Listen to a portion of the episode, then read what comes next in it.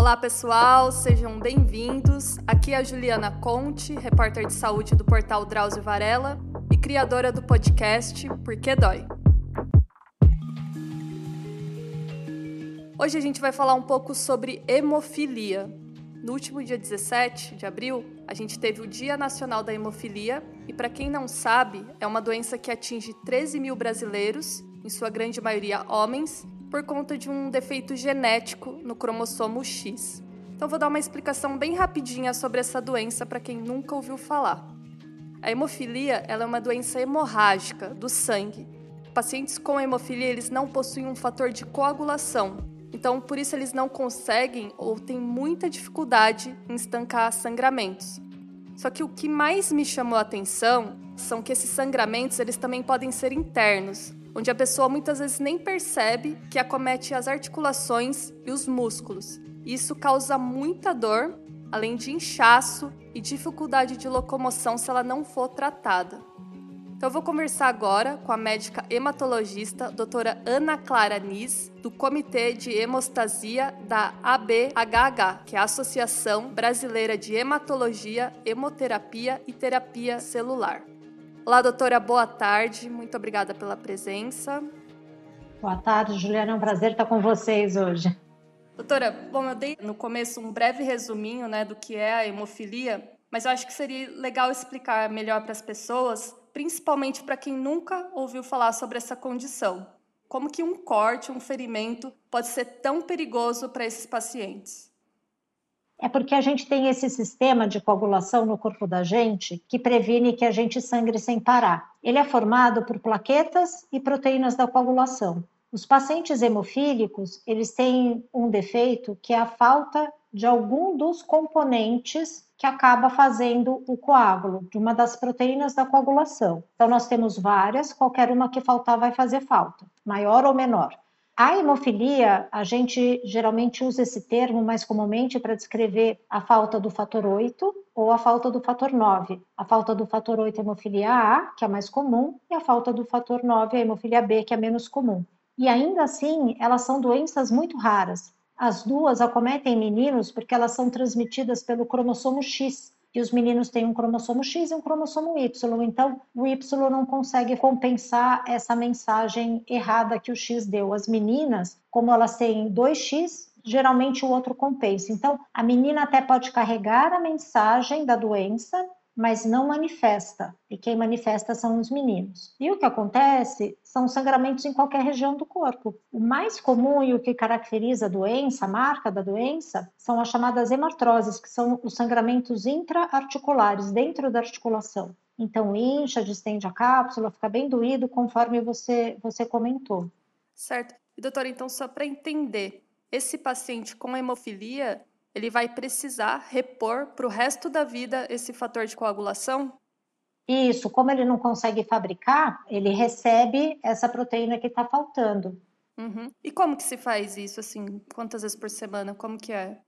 Bom, depende, porque a hemofilia ela tem intensidades diferentes também. Então, habitualmente, quando a gente fala de hemofilia, a gente fala do paciente hemofílico A ou B grave, uhum. que tem quase que nadinha, nenhum restinho dessa proteína. É, o paciente pode ter hemofilia que a gente chama de moderada ou hemofilia leve. Tanto o moderado quanto o leve, em geral, não fazem essa reposição constante, fazem só quando precisam, quando tem um trauma ou tem a, a programação de uma cirurgia, alguma coisa assim. É aquela sob demanda, né?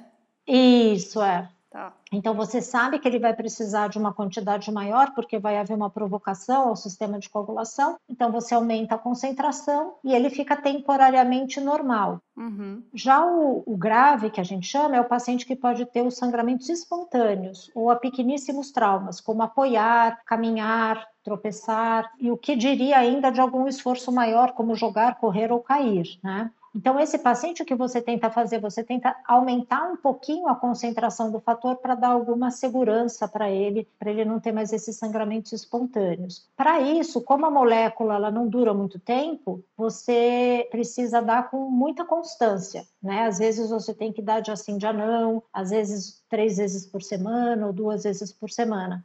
Entendi. Então vai depender do grau de gravidade desse paciente, o quanto que ele tem desse fator de coagulação no sangue dele. Isso. Ah, tá. E atualmente vocês já conseguem ter o diagnóstico a partir de que idade? A, a criança já sai da maternidade com isso ou muitas vezes demora para identificar? Olha, o diagnóstico em si ele não é difícil, porque é fazer a dosagem dessa proteína, uhum. né? Isso é fácil. O que é preciso pensar é no diagnóstico. Então, quando você encontra uma criança com sangramento, é preciso pensar que essa pode ser uma possibilidade e buscar os exames que levam a isso. Em geral, o bebezinho não tem sangramento, ele vai ter quando ele começa a ficar em pezinho, ele tem um pequeno trauma, ou após vacina, ele tem um sangramento muito maior do que aquele esperado. E aí que você suspeita da doença. Hum. Ela é confirmada, então, pelos exames de sangue e pela dosagem do fator. Uma outra situação é quando você já sabe que tem um paciente hemofílico na família. Então, como essa é uma doença transmitida né, de forma hereditária, você imagina que o bebezinho possa nascer já com essa doença. Então, você poderia fazer ou um teste genético, que é muito mais difícil da gente conseguir, ou a própria dosagem do fator. Na maternidade é difícil porque, como a coagulação do bebê recém-nascido é diferente, ela é um pouco mais elástica do que a coagulação dos adultos, a criança você conseguiria perceber o hemofílico grave. Você tem um pouco mais de certeza desse diagnóstico. Mas logo no primeiro ano de vida já é bastante seguro fazer esse diagnóstico. Certo. A gente falou já no início um pouquinho dos sangramentos internos, né? Porque eu acho que as pessoas que sabem um pouco sobre essa doença imaginam só que a hemofilia, assim, ela se machuca e tem o sangramento e isso é perigoso. Mas eu queria que você falasse um pouco mais sobre esses sangramentos internos, né? Que acometem as articulações e que causam muito desconforto na vida dos pacientes. Por que que ocorre? O que, que vocês fazem para, pelo menos, aliviar isso?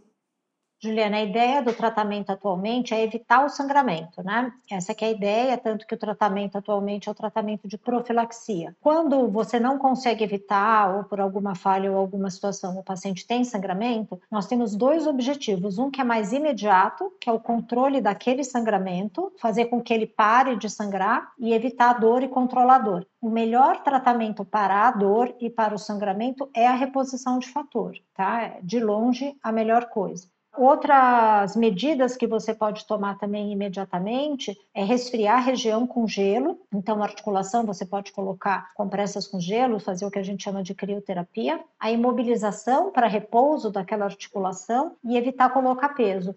Então, especialmente nas articulações da perna, como joelho, tornozelo e até mesmo quadril, é importante que você evite pisar ou se apoiar naquela perna, especialmente na fase aguda, para dar um descanso ali e, e permitir a recuperação. Um segundo pensamento é você evitar complicação em longo prazo, especialmente na articulação. A presença do sangue ela leva a um processo inflamatório que, se for se repetindo, vai levar à artrose da articulação, à perda da cartilagem e, por fim, as alterações no osso, levando a complicações definitivas daquela articulação. O sangramento muscular, da mesma forma que o articular, você não vai enxergar um roxo, você vai enxergar limitação de movimentação, dor e às vezes aumento de volume no local. Você confirma isso com exames de imagem, como ultrassom ou tomografia, que também podem ser usados no acompanhamento da melhora e diminuição desse hematoma intramuscular, e é tratado da mesma forma, se possível, resfriando aquela região, repondo o fator e deixando em repouso. Uhum. A senhora falou que muitas vezes não fica roxo, né? Quando a gente machuca em algum lugar, fica aquele roxo. Muitas vezes é interno, então a pessoa nem, nem sabe, né, que tá sangrando. Ela só sente a dor, no caso. Exatamente. É, a gente, quando pensa em sangramento, a gente pensa ou no sangue escorrendo ou no roxo, né? Uhum. A gente não imagina que possa haver o, esse outro tipo de sangramento, mas sim, quanto mais profundo ele for, menos você vai enxergar. E uma outra coisa que pode acontecer, que é um pouco mais rara, são sangramentos em outros órgãos ou sistemas, como o gênito urinário, então a pessoa tem sangramento na urina, ou pode ter fezes com sangue, ou vômito com sangue, ou sangramento na cabeça, que são sangramentos em geral mais graves, que oferecem maior gravidade para o paciente, mas que merecem a mesma atenção. Então, quando o paciente tem o diagnóstico de hemofilia, a primeira coisa a suspeitar sempre é de algum sangramento. E no caso, doutora, a dor, quando acomete essas articulações, é muito forte? Porque eu, eu imagino assim, você tomar um anti-inflamatório não vai resolver, né? Depende do volume, evidentemente, da rapidez com que se instala esse sangramento. O paciente hemofílico, os mais velhos que já têm problemas articulares que eles foram desenvolvendo ao longo da vida, eles em geral são pacientes que sentem dor crônica. Então, talvez mais tolerantes, digamos assim, à dor, não que eles não sintam, tá? Uhum. Então você tem, você pode tratar a dor agudamente nessas situações, mas de fato e de longe a medida mais importante é o uso imediato do fator. É, para esses pacientes que a senhora comentou, então, que são mais graves, é a prevenção é a palavra-chave. A prevenção é a palavra-chave, mas se houver algum escape e o paciente tiver sangramento, aí ele usa uma dose adicional de fator.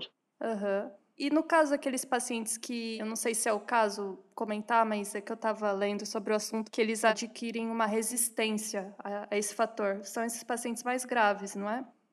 É, se eles já eram hemofílicos graves, aí eles passam a ser mais graves ainda. Esses são os pacientes que desenvolvem inibidor, ou para o fator 8 ou para o fator 9. E isso aumenta a gravidade, aumenta a intensidade e a frequência dos sangramentos. O tratamento é um tratamento longo, que é chamado de imunotolerância atualmente, né? A ideia é você tentar fazer com que o seu organismo, o organismo do paciente, parem de fabricar esse anticorpo e voltem à normalidade prévia. E aí você tem que usar não a reposição do fator, porque você tem um anticorpo contra ele, mas outros medicamentos que a gente chama de medicamentos de desvio ou de bypass, que é o termo em inglês. Então, eles usam outras proteínas da coagulação para conseguir formar o coágulo. Uhum. Aproveitando que a senhora está falando de tratamento, o Brasil, acho que para quem não sabe, ele é o quarto país com maior população de pacientes com hemofilia né, no mundo. E aqui o, o tratamento ele é garantido de maneira integral pelo SUS. Eu estou falando isso porque eu tive recentemente na Califórnia, numa viagem de imprensa, e lá a gente conheceu um centro de tratamento de hemofilia, mas o que mais me chamou a atenção é que, ok, eles possuem ótimos tratamentos modernos tal, mas se você não tiver um plano de saúde, você não tem acesso. Aqui, pelo que eu sei, a gente oferece um tratamento padrão para todo mundo, né, doutora?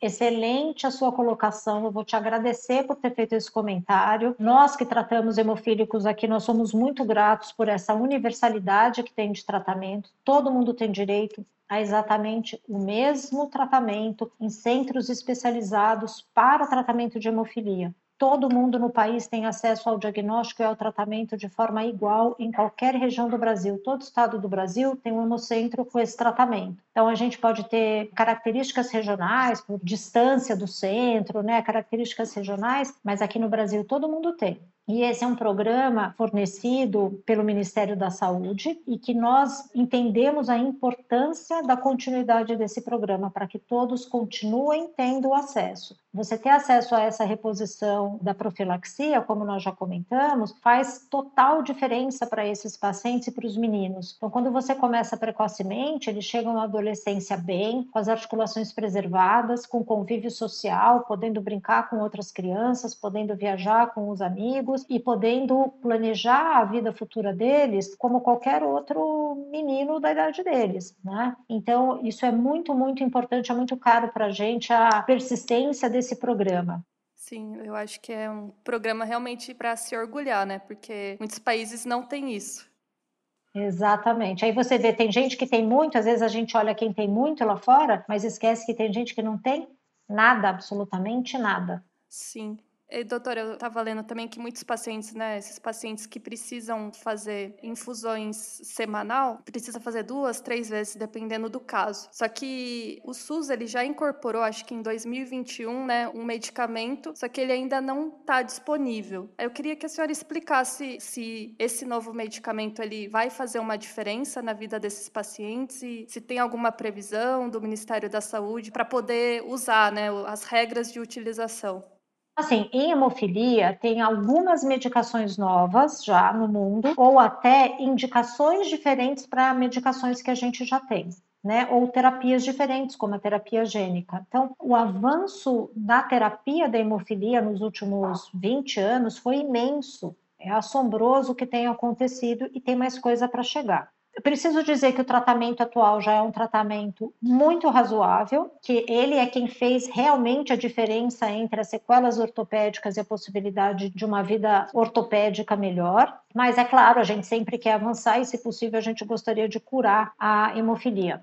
O que tem é, mais atual, existe o que se chama de fator de longa duração, então que é exatamente a mesma molécula, só que ela é modificada para poder durar mais tempo. Então isso vai garantir ao paciente uma segurança do ponto de vista da coagulação por mais tempo. E aí ele precisa infundir menos vezes o fator. Vamos só pensar que para ele infundir isso é uma medicação que é dada na veia e o medicamento precisa ser em geral guardado na geladeira. Então ele tem que tirar da geladeira, ele tem que ter a geladeira perto, ele tem que separar um tempo para fazer isso. Se o paciente trabalha, às vezes fica difícil. Se vai viajar, se está na escola, né? Então, isso é um tempo de 15 minutos, 30 minutos, fora a dor e tudo mais, que o paciente gasta ao longo do dia dele e nós todos já temos essa vida também universalmente complicada, né? Então, isso é uma comodidade importante, eu acho, uma facilidade que melhora bastante a qualidade de vida. Tem outras medicações também, com métodos de infusão diferentes e bastante mais cômodos, que atualmente estão liberados só para os pacientes com inibidor aqui no Brasil. E um comentário que eu gostaria de fazer é que quando o governo decide incorporar ou não, acrescentar ou não, ele faz uma, um cálculo de custo-benefício. Né? Então, não é só porque tem uma medicação que ele vai incorporar, ele precisa pensar se essa medicação vai ser custo-efetiva, se vai valer a pena pagar esse valor e se essa medicação realmente é efetiva, né? ela realmente cumpre o que promete e ela é segura, isso é uma outra coisa. Atualmente não tem nenhuma medicação para hemofilia que consiga garantir o todo, né? Ela garante aquele momento, ela garante naquela dose, às vezes você precisa mudar. Então já comentamos, o paciente está fazendo a terapia profilática, ele às vezes precisa de uma dose maior para tratar um escape, um sangramento ou para uma cirurgia, e a mesma coisa com essas medicações novas. Elas melhoram bastante a qualidade de vida, elas são muito efetivas, estão aprovadas e nós estamos aguardando a liberação. Sim. Quem sabe esse ano, né, segundo semestre, a gente já tem aí alguma novidade. Estamos na torcida. Sim. Bom, doutora, eu acho que a conversa foi muito rica. Eu tenho certeza que vai ajudar muitos pacientes. Então, muito obrigada aí pelas informações. Não, obrigada a você pela oportunidade, pelo seu interesse. Hemofilia tem muita, muita novidade. Perfeito. Bom, Pessoal, para quem está nos ouvindo pela primeira vez e chegou até aqui, bem-vindo. E só para explicar, mensalmente a gente grava conteúdos inéditos falando sobre doenças e manejo de dor. Se você tem aí alguma indicação, deixa como sugestão nos comentários. A gente já fez aí quase 50 episódios. E no mês que vem a gente vai soltar um especial sobre fibromialgia. Muito obrigada e até a próxima!